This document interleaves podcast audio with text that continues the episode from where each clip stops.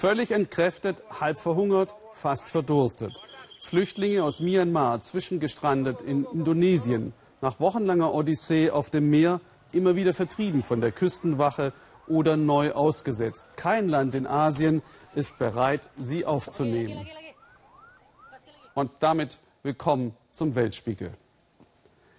Nicht nur auf dem Mittelmeer spielen sich Flüchtlingskatastrophen ab, bringen sich Menschen auf überfüllten Booten beim Streit um knappes Wasser oder Essen gegenseitig um. Auch in Asien, trotz weltweiter Appelle, keine Lösung. Sie fliehen Richtung Thailand, Malaysia und Indonesien. Philipp Abrisch und verzweifelte Helfer suchen die Inseln im Dreiländereck ab, zuerst bei Langkawi. Langkawi, Urlaubsinsel in der Andamanensee. Palmen, blauer Himmel, türkises Wasser, strahlende Sonne. Die Aktivistin Janice Fredati kommt aus einer Welt, in der es alles zu geben scheint. Nur nicht für die, die nicht dazugehören, wie die Rohingya, muslimische Flüchtlinge aus Myanmar. Warum halten wir die Flüchtlinge ab, hier an Land zu gehen? Warum halten die Regierungen zusammen und schicken die Menschen weg? Warum? Wo ist die Menschlichkeit? Janice Fredati hat sich früh aufgemacht. Sie will helfen und wir begleiten sie. An Bord Trinkwasser, Brot, Kekse, Orangen für die Boat People aus Myanmar. Hier in der Andamanensee zwischen Indonesien, Malaysia und Thailand spielt sich ein Flüchtlingsdrama ab. 6000 Flüchtlinge aus Myanmar und Bangladesch, vielleicht deutlich mehr, irren seit Monaten auf ihren Geisterschiffen ziellos umher. Immer wieder abgewiesen von denen, die sie retten könnten. Hier soll kein Flüchtlingsboot mehr durchkommen. Hier vorne sehe ich gleich drei Schiffe der thailändischen Marine, vor uns zwei der malaysischen Marine. Beide Länder haben ihre Grenzen dicht gemacht für die Menschen, die so verzweifelt an Land kommen wollen. Gestrandet auf hoher See. Vor ein paar Tagen erscheint eines der Flüchtlingsboote wie aus dem Nichts vor der thailändischen Insel Kolipe. Mit Motorschaden, manövrierunfähig. An Bord Hunderte von Menschen, dicht an dicht gedrängt, Männer, Frauen, viele Kinder. Ohne ausreichend Wasser, Essen, Medikamente, von der Besatzung im Stich gelassen. Die thailändische Marine wirft Nahrung ab für die hungernden Menschen. Ein Bild, das wohl niemand so schnell vergisst. Wir wollen mehr erfahren über die Flüchtlinge. Am Stadtrand von Kuala Lumpur, Malaysias Hauptstadt, werden wir fündig. Vor wenigen Wochen haben die Behörden hier zig gestrandete Rohingya untergebracht. In einer Bretterbudensiedlung. Die Rohingya sind Menschen, die niemand will. In ihrer Heimat Myanmar gelten sie als staatenlos. Als muslimische Minderheit werden sie verfolgt. Sie haben oft keine Jobs, kein Einkommen. So wollen viele nur noch weg. Menschenschmuggler bereichern sich an der Not der Menschen. Eines Tages kam ein Typ vorbei, erzählt Sitara Abdul Majid. Er sagte, ich bringe dich nach Malaysia zu deinem Ehemann, und zwar kostenlos. Also habe ich meine drei Kinder genommen und bin los. Drei Monate hat die Überfahrt gedauert. Einmal waren wir zehn Tage ohne Essen. Die Schmuggler waren bewaffnet. Sie haben uns geschlagen. Ein Kind mit dem Messer auf den Kopf, weil es so hungrig war und weinte. Für Familie Abdul Majid war die Fahrt ein Horrortrip. Die Schmuggler haben nur ein Ziel. Sie wollen möglichst viele Menschen in den Frachträumen unterbringen. Denn jeder Passagier bringt Geld. Erst auf hoher See wird der wirkliche Preis für die Überfahrt genannt, auf Tausende von Euro. Lösegeld, das die Verwandten aufbringen sollen.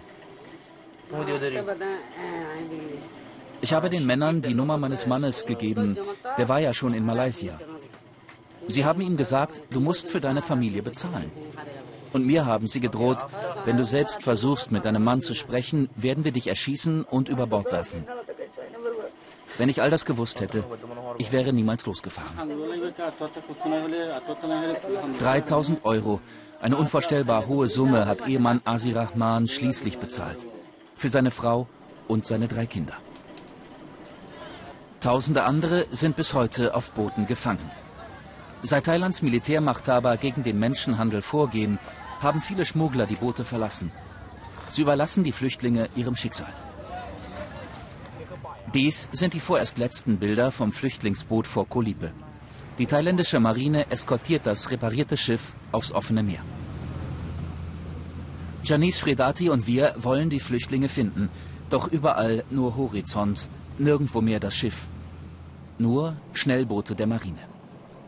Die Beamten wollen auch uns kontrollieren. Was wir fragen, bleibt dagegen ohne Antwort.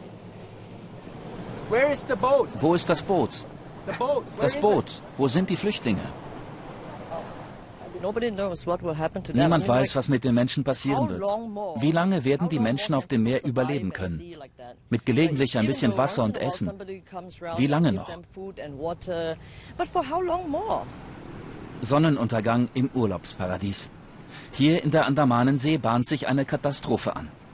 Tausende Flüchtlinge auf überfüllten Booten. Sie zurückzuschicken aufs offene Meer und nicht zu retten. Viele Malaysier empfinden das als unmenschlich. Eine Untat. Irgendwo hinterm Horizont. Und deshalb will Malaysias Regierung nun gemeinsam mit den Nachbarländern Druck auf Myanmar ausüben. Das Land müsse seine inneren Probleme lösen. Bis dahin gibt es für die Flüchtlinge nur das Meer und den möglichen Tod. Oft werden im Zusammenhang mit Flüchtlingen ja nur Lasten und Kosten genannt. Zu selten wird darüber nachgedacht, was sie Positives für eine Gesellschaft leisten können. Vietnamesen, Bosnier, Burmesen, Somali und Sudanesen. Ohne sie würde die mittelgroße Stadt Utica im Nordosten der USA vermutlich nicht mehr existieren. Utica im Rostgürtel der einstigen größten Industrieregion Amerikas erlebte einen beispiellosen wirtschaftlichen Niedergang. Flüchtlinge sorgten für den Wandel. Eine Erfolgsgeschichte von Isabel Schajani. Sie saugt alles auf. Vokabeln, Sätze, Amerika. Fatuma Mohammed aus dem Sudan lernt gerade, was zu einer Barbecue-Party gehört. Von Tellern und Holzbänken erzählt der Englischlehrer den Flüchtlingen. Mord vor ihren Augen und Vergewaltigung gehören nun in ihr Leben vor Utica. Ich bin Mutter und Vater für meine Kinder. Mein Ehemann wurde im Krieg getötet 2004. Wir haben Probleme in meinem Land, dem Sudan, in Darfur. Und etwa zehn Jahre habe ich dann in Kenia gelebt.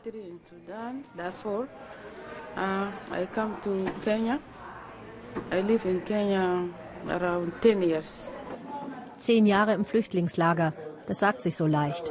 So lange dauert das Auswahlverfahren, Flüchtlingsbürokratie. Und so lange musste sie irgendwie mit den Kindern im Lager überleben. Vor einem Jahr durfte sie in die USA umsiedeln. Resettlement heißt das. So kommen jedes Jahr Hunderte von Flüchtlingen nach Utica. Ihr neues Leben beginnt hier im Flüchtlingszentrum. Anträge stellen, Bettwäsche bekommen, Sprache lernen, alles unter einem Dach. Gestern Abend ist Bara gelandet. Er hat sich und seine Familie aus Burma gerettet. Sie gehören zur verfolgten Minderheit der Karen. Auch sie haben zehn Jahre auf ihre Umsiedlung gewartet. Wir haben im Lager in Thailand wie im Käfig gelebt, durften nicht arbeiten und nirgendwo hingehen. Wenn ich hier in der Küche arbeiten darf oder putzen oder Teller waschen kann, egal was, dann mache ich das.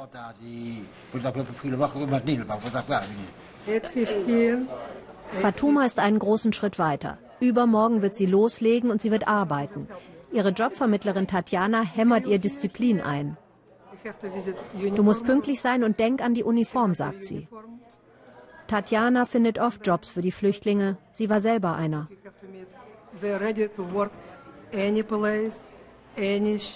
Die Flüchtlinge sind bereit, überall zu arbeiten, jede Schicht zu machen, egal wie lang. Sie werden gern genommen. Sie machen Überstunden ohne Ende. Utica, vier Autostunden von New York City entfernt, wäre fast ausgestorben. Erst schrumpfte die Schwerindustrie, dann die Einwohnerzahl von 100.000 auf 60.000. Das Zentrum zerfiel. Vor 30 Jahren begann eine Bürgerin aus Utica, erste Flüchtlinge aus Vietnam aufzunehmen. Später kamen Bosnier. Heute ist jeder vierte Einwohner ein Flüchtling. Sie gründeten Geschäfte und belebten die Wirtschaft. Sie haben die Stadt wieder mit Leben erfüllt. Entscheidend, sie sollen von Anfang an arbeiten. Funktioniert oft. 69 Prozent der Einwohner sagen, die Aufnahme der Flüchtlinge sei richtig. Das ist kein Gärtner, sondern der Bürgermeister. Einmal die Woche sorgt Robert Palmieri selber für Ordnung. Als dieser Anwohner den Bürgermeister hört, greift er lieber schnell zum Rasenmäher. Noch ein Flüchtling aus Burma.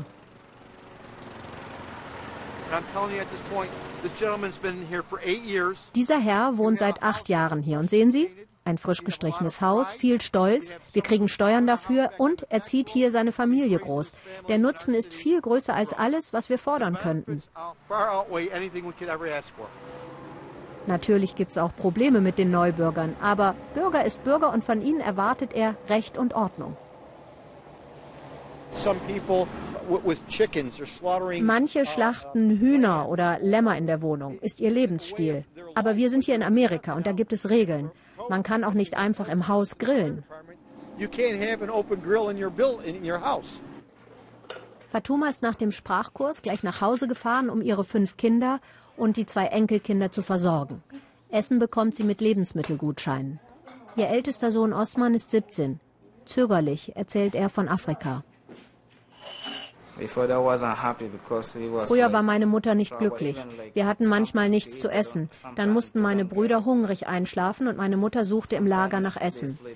An den Sudan erinnere ich mich nicht.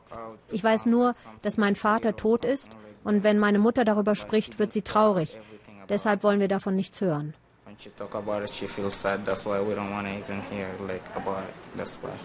Mit 44 will Fatuma Amerikanerin werden. Von ihrem ersten Gehalt wird sie der amerikanischen Regierung einen Teil der Flugkosten zurückzahlen. Ale Libic ist 18 Jahre weiter als Fatuma. Er floh vor dem Bosnienkrieg. Damals kam er mit einer Tasche und 50 Dollar. Er hat als Hilfsarbeiter im Gewächshaus angefangen, ganz unten eben. Und heute hat er diesen Lebensmittelgroßhandel, einen Mitarbeiter, und er beliefert 100 Ethno-Supermärkte.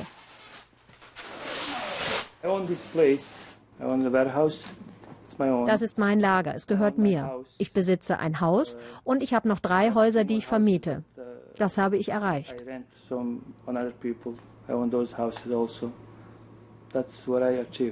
Also. Und das verdanke ich Gott und harter Arbeit. Uh, uh, Als bekennender FC Bayern München-Fan hat Ale sich einen roten deutschen Wagen gekauft, brandneu. Die Häuser hier waren alle unbewohnt und zerfallen, auch Ales Haus. Die Flüchtlinge haben die Innenstadt von Utica überhaupt erst wieder bewohnbar gemacht. Wir kamen aus den Lagern, wo wir in Zelten lebten. Das hat uns die Moral und die Energie gegeben, um hier zu bauen und Häuser schöner zu machen, auch die Straßen. Wir hatten ja etwas Schlimmes erlebt und wir wollten nun beweisen, dass wir jemand sind. Because we experienced something bad So now we want to prove that we worth something.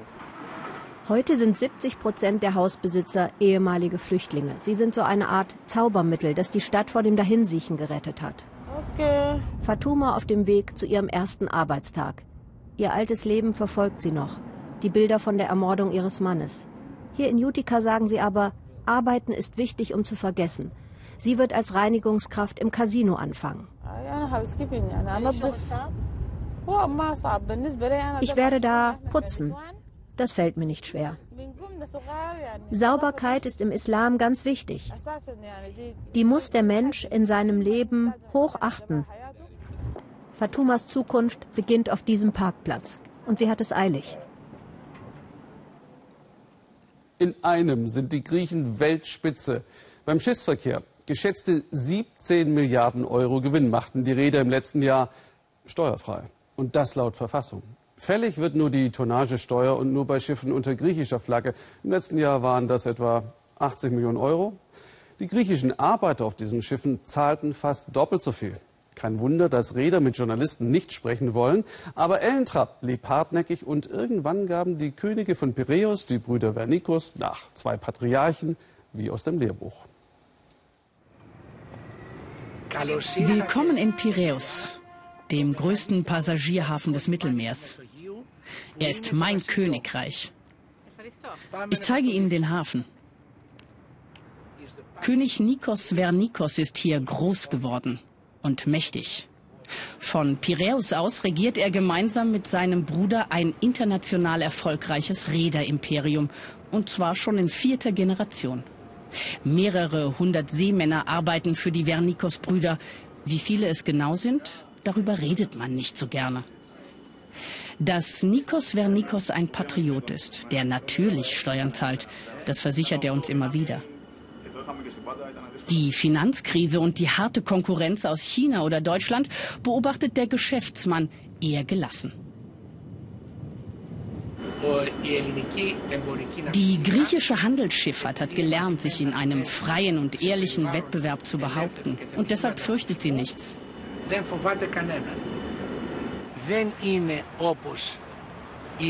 Sie hat sich weltweit ausgebreitet und keine Regierung kann ihr Regeln auferlegen. Die Griechen unterhalten derzeit die weltweit transportstärkste Flotte mit rund 300 Millionen Tonnen Ladung pro Jahr. Das ist der Bruder, Yorgos Vernikos. Er ist unterwegs nach Poros zur Eröffnung der Yachtsaison. Luxuriöse Boote schmücken den Hafen der Insel. Krise? Welche Krise? Dabei rutschten in den vergangenen Jahren sehr viele Menschen in die Armut. Tja, das ganze Leben ist ein Kampf, meint Vernikos. Alle Menschen träumen von einer besseren und gerechteren Welt. Gleichzeitig versuchen wir in einer Welt zu überleben, die weder perfekt noch gerecht ist.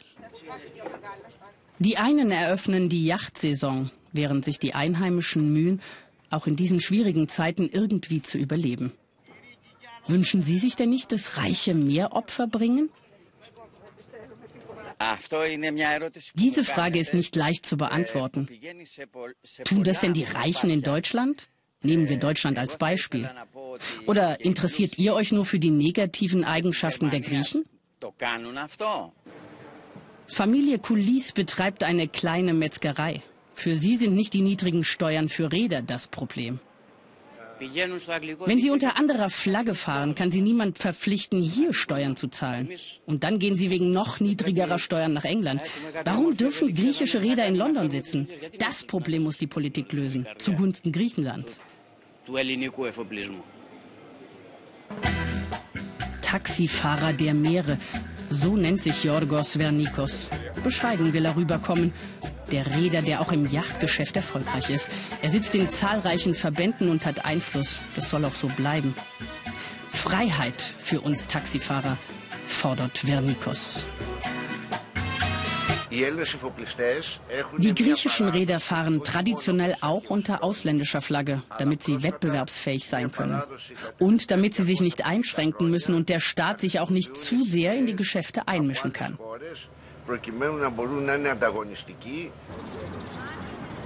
Oft sehen sich die beiden Brüder nicht. Die Unternehmer sind viel beschäftigte Herren. Obwohl beide im Rentenalter sind, versuchen sie noch immer Macht in der Politik geltend zu machen. Sie sind sich einig. Ihren Beitrag für Ihre Heimat finden Sie mehr als ausreichend. Die griechischen Schiffe machen die Hälfte der europäischen Flotte aus. Wir müssen sie schützen und fördern. Wir haben mehrfach bewiesen, dass wir unserer Wirtschaft helfen, nicht nur durch Arbeitsplätze, sondern auch durch unsere Steuergelder. Besteuert wird nicht der Gewinn der Räder, sondern die Transportgröße der Schiffe, egal was und wie viel sie transportieren. Das kommt die Schiffseigner recht günstig. Allerdings ist die Tonnagesteuer international weit verbreitet auch in Deutschland. Und deshalb lässt sich Nikos Vernikos nur ungern an den Pranger stellen. Der Unternehmer macht sich große Sorgen um seine Heimat, das Schiff Griechenland. Ich habe mit Tsipras einen sympathischen Kapitän, charismatisch, aber unerfahren, mit einer Besatzung, die nicht nur unerfahren ist, sondern sich auch noch widerspricht. Bei einem Schiff mit einer solchen Crew habe ich Angst, dass unser Schiff Griechenland auf Grund läuft. I'm afraid that the ship is going to run aground. Freund der Sozialisten ist Vernikos nicht, aber Berührungsängste hat er auch keine. Er nimmt uns mit nach Exarchia, einem Athener Stadtteil, dominiert von Linksradikalen. Trotz seines Lebens umgeben von Mächtigen und Reichen hat der Multimillionär ausgerechnet hier seinen Friseur. Jorgos Zavelas frisiert ihn schon seit Jahren.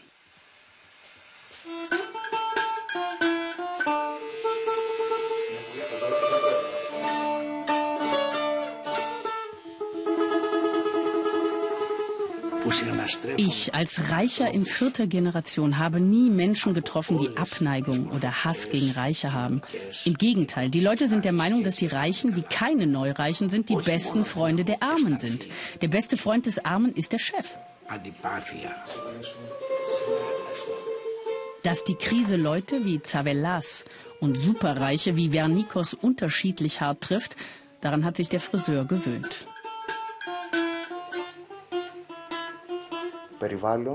Ich finde das nicht ungerecht. Meine Familie hat schon die Befreiung Griechenlands 1821 miterlebt und wer seitdem hier lebt, wundert sich über nichts mehr. Dafür kennen wir das System zu gut. Tja, das System Griechenland. Yorgos Vernikos findet übrigens, griechische Politiker sollten von den Rädern lernen, wie man erfolgreich regiert. Auf Poros feiern sie weiter, die Krise scheint für den Moment vergessen. Sie hoffen, dass die Regierung ihnen keine neuen Regeln auferlegt.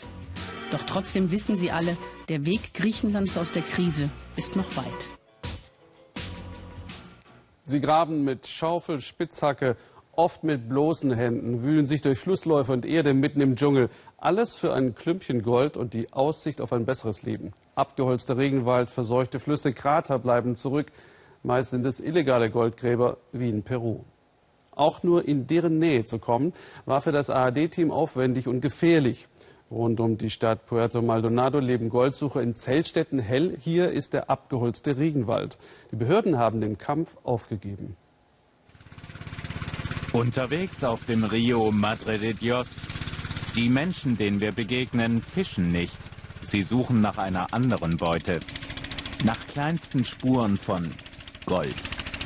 Dafür pumpen sie mit Maschinen vom Flussboden das Gestein nach oben. Das ist eigentlich seit fünf Jahren strengstens verboten, weil es die Natur schwer beschädigt. Das schert aber niemanden, sagt uns Viktor. Gesetze werden missachtet, weil es hier nichts anderes gibt, um Geld zu verdienen. Viktor kommt aus dieser Region und führt uns durch das Revier der Goldsucher. Die Aussicht auf den großen Fund lockt viele Glücksritter an. Eigentlich bin ich ja Fischer, aber ich arbeite lieber als Tagelöhner, als Goldsucher. Diese Kleinschürfer werden selten reich, erzählt Viktor. Doch die Hoffnung auf wenigstens ein bisschen Goldstaub lässt die rund 30.000 Mineros in dieser Region unentwegt den Boden im Fluss und Urwald umgraben. Es gibt nichts anderes. Die Landwirtschaft lohnt hier nicht. Beim Schürfen aber stehen die Chancen nicht schlecht, bis zum Ende des Arbeitstages drei bis vier Gramm Gold zu finden. Das entspricht einem Wert von fast 150 Euro. Genug, um die Familien mit Essen zu versorgen. Puerto Maldonado liegt in der Region Madre de Dios und ist Zentrum der Goldsucher. Die Stadt mitten im Dschungel ist in den letzten Jahren auf 65.000 Einwohner angewachsen. Aufschwung durch den Goldrausch. Miguel ist Minenbesitzer, ihm gehören 135 Hektar Land und er plant gerade, wo seine Arbeiter als nächstes nach Gold suchen sollen. Miguel ist seit über 35 Jahren hier. Er hatte damals eine staatliche Genehmigung für den Goldabbau bekommen. Früher verteilte der Staat noch Lizenzen an einige Mineros, auch mit klaren Auflagen und Verbotszonen. Aber kontrolliert wurde nie. Jetzt hat sich das verändert. Die Regierung schickt immer wieder Polizei und Militär, die Anlagen zerstören und die Mineros vertreiben. Aber die kommen immer wieder zurück und machen einfach weiter. Miguel zeigt uns, wie die Spezialeinheiten mehrfach Maschinen und Hütten von illegalen Goldsuchern zerstört haben. Ein Versuch des Staates, die massiven Umweltzerstörungen zu stoppen, verändert hat es nichts. Ich fühle mich diskriminiert, weil so legale und illegale Mineros in Madre de Dios auf ein Niveau gestellt werden. Miguel hat Geologie studiert und ist legaler Goldschürfer. Er will uns zeigen, dass rechtmäßige Goldsucher wie er selbst schon Rücksicht auf die Natur nehmen und die Zerstörung gar nicht so schlimm ist, wie immer alle behaupten. Er führt uns ein Stück hinein in den Dschungel vorbei an Stellen, wo seine Leute früher alles nach Gold durchkämmt haben.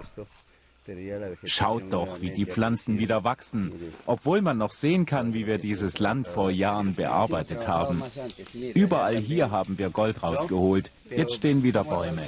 Es ist nicht so, wie viele immer kritisieren, dass alles zur Wüste wird. Dass die Natur auch Miguels Eingriffe ganz unbeschadet übersteht, fällt uns schwer zu glauben. Hier sollen, so die Anweisung des Minenchefs, in den nächsten Wochen die Grabungen noch etwas ausgeweitet werden, sobald einige Maschinenteile repariert sind. Diese Arbeit reicht gerade für den Lebensunterhalt. Wir können da nicht groß investieren, um mit großen, modernen Maschinen zu arbeiten. Der Gewinn vom Gold wird aufgeteilt. 25 Prozent für die Löhne der Arbeiter. Dann müssen Lebensmittel gekauft werden, Maschinen, Ausrüstung.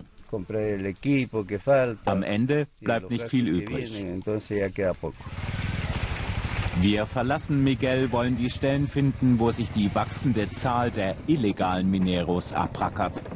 Die schürfen oft in Nationalparks, da wo die Goldsuche strengstens verboten ist.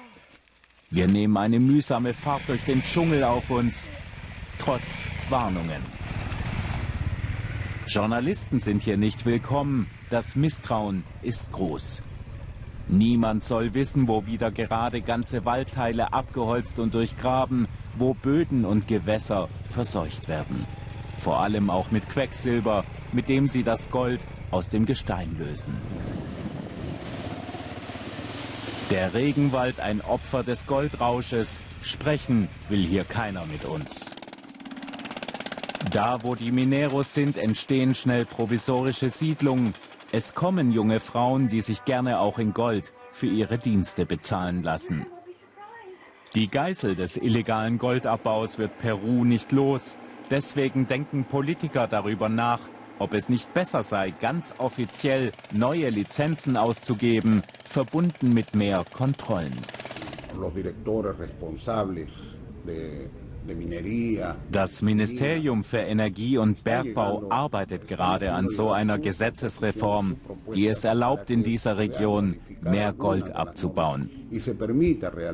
Das gesamte Wirtschaftsleben hier hängt nun mal davon ab. Etwa 400 Gramm des Edelmetalls verkauft ein Goldsucher durchschnittlich an die Zwischenhändler im Jahr. Nicht genug, um reich zu werden, aber definitiv mehr als Tagelöhner anderswo bekommen. Deswegen reißt der Zustrom an Glücksrittern auch nicht ab. Selbst Viktor will in Zukunft auf Goldsuche gehen. Der Reiz ist einfach zu verlockend, mit solchen Klumpen das eigene Leben vergolden zu können. Jeden Tag ein Anschlag in Afghanistan, auch heute wieder. Mehr erfahren wir selten. Aber es gibt doch auch Alltag in Kabul. Allerdings ist auch der nicht frei von posttraumatischen Belastungen, zeigt Gabo Hallas im Schnappschuss. Es gibt ja Leute, die behaupten, Postbote in Afghanistan, das ist der schwerste Job der Welt. Und ja, da ist was dran. Bloß gut, dass ich kein Postbote in Afghanistan bin, weil das werden ja nur die richtigen Experten. Wie machen die das nur? Wie liefern die die Post aus in einem Land, in dem es gar keine Adressen gibt? Jeder Brief hier ist eine kleine oder große Herausforderung. Saki heißt der Mann, dritter Bezirk, keine Straße, keine Nummer. Wissen Sie, wie groß der dritte Bezirk ist?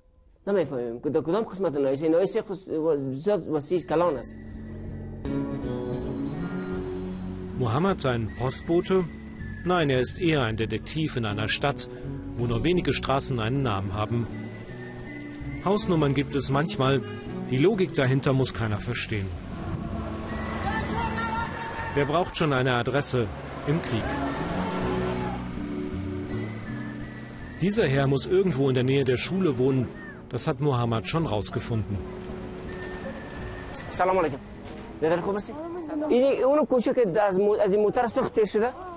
Ich kenne ihn. Der hat da hinten einen Laden.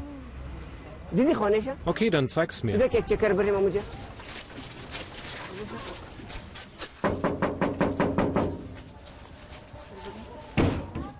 Hier ist er falsch. Aber auf dem Umschlag steht noch eine Telefonnummer.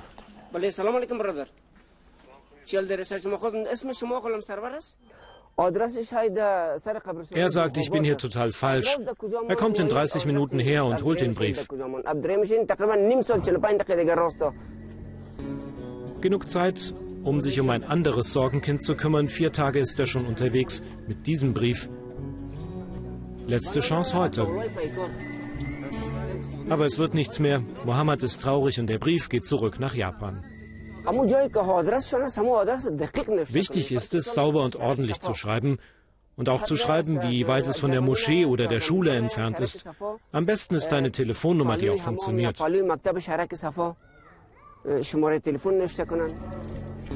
Immerhin, der Tag endet noch erfolgreich. Das ist der Mann vom Telefon. Der Brief hat sein Ziel erreicht nach zwei Stunden Arbeit. Jetzt will ich noch wissen, ob es auch umgekehrt funktioniert. Ich habe zwei Postkarten an den Weltspiegel geschrieben. Würde ich die aber hier reinwerfen, das würde den sicheren Tod für diese Karten bedeuten, denn die haben ja den Schlüssel verloren. Aber wir haben ja unseren Experten, unseren Postboten, und der hat mir gesagt, in zehn Tagen sind sie in Deutschland. Ja, Gabo, und eine habe ich mit ins Studio gebracht. Hübsch sieht sie aus, schöne Briefmarken. Liebe Weltspiegel-Redaktion, schreibt der Gabo da.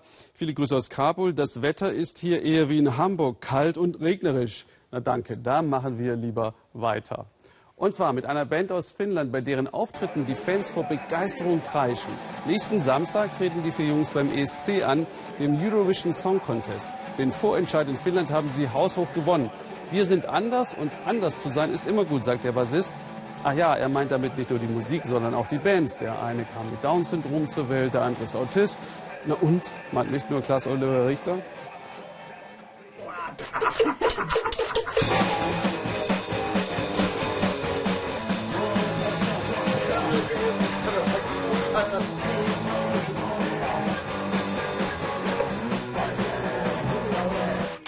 So ist es eben, wenn eine Band vor ihrem nächsten großen Auftritt steht. Fotos und Journalisten fragen.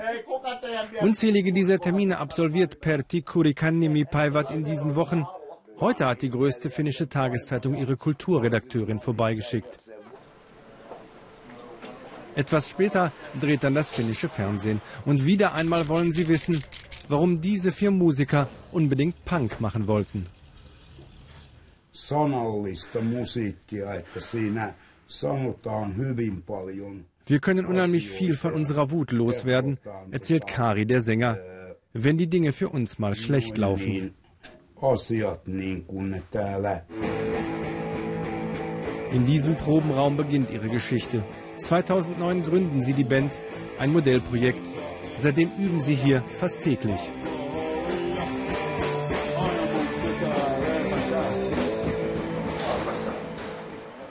Wenn Sänger Karin nicht probt, dann verbringt er seine Zeit am liebsten mit seinen Freunden aus dem Motorradclub. Er ist der Einzige, der nicht Motorrad fahren darf, aber sie geben ihm immer das Gefühl, einer von ihnen zu sein. Hier kann Kari am besten entspannen.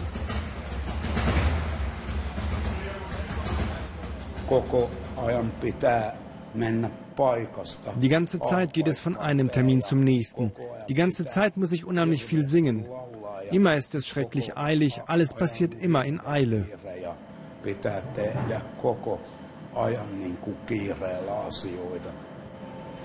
Am meisten freut sich Kari, wenn seine Freunde die Motorräder starten. Weil es so schön Krach macht.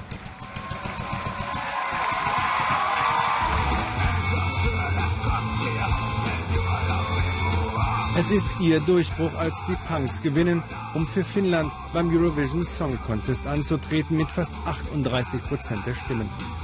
Vier Musiker mit Handicap, deren Lied ziemlich schräg daherkommt. Sami Helle schaut sich den Auftritt immer wieder gerne an. Er ist in den USA aufgewachsen, lebt jetzt in einer Wohngruppe wie viele tausend Menschen mit Behinderung in Finnland. We're different. Wir sind anders. Und anders zu sein ist immer gut. Und wir sind noch nicht überall bekannt. Wir wissen nicht, wie Europa auf uns reagieren wird. Wir wissen auch nicht, wie die Zuschauer abstimmen werden über vier Jungs mit Handicap. Uh, uh, uh, 4 guys with the mental handicap. Seit der Gründung spielt Sami den Bass. Die Band, das sei nicht nur irgendein Hobby, betont er. Für mich ist das Arbeit, deshalb müssen wir uns ja auch nicht mögen. Nach der Arbeit in der Band verbringt Toni, der Schlagzeuger, seine Freizeit am liebsten auf der Bowlingbahn. Er ist der Einzige der vier, der noch zu Hause lebt bei seinen Eltern. Mit seinem Vater kommt er so oft wie möglich hierher. Und der Senior ist mächtig stolz, dass sein Sohn für Finnland spielt. Obwohl es Menschen mit Behinderung auch bei uns nicht einfach haben, fügt er hinzu. Wenn man zum Beispiel an die Wohnsituation denkt und die Beschäftigungsmöglichkeiten. Sie können doch viel mehr als nur Schrauben und Muttern eintüten.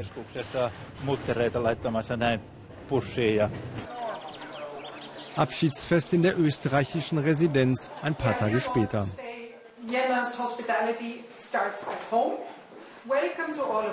Die Botschafterin hat geladen und viele wollen die ganz besondere Band treffen. Wieder will jeder ein Foto, ein Interview, den Musikern ganz nah sein. Doch zuweilen stehen die Hauptpersonen ein wenig verloren zwischen all den gutmeinenden Menschen.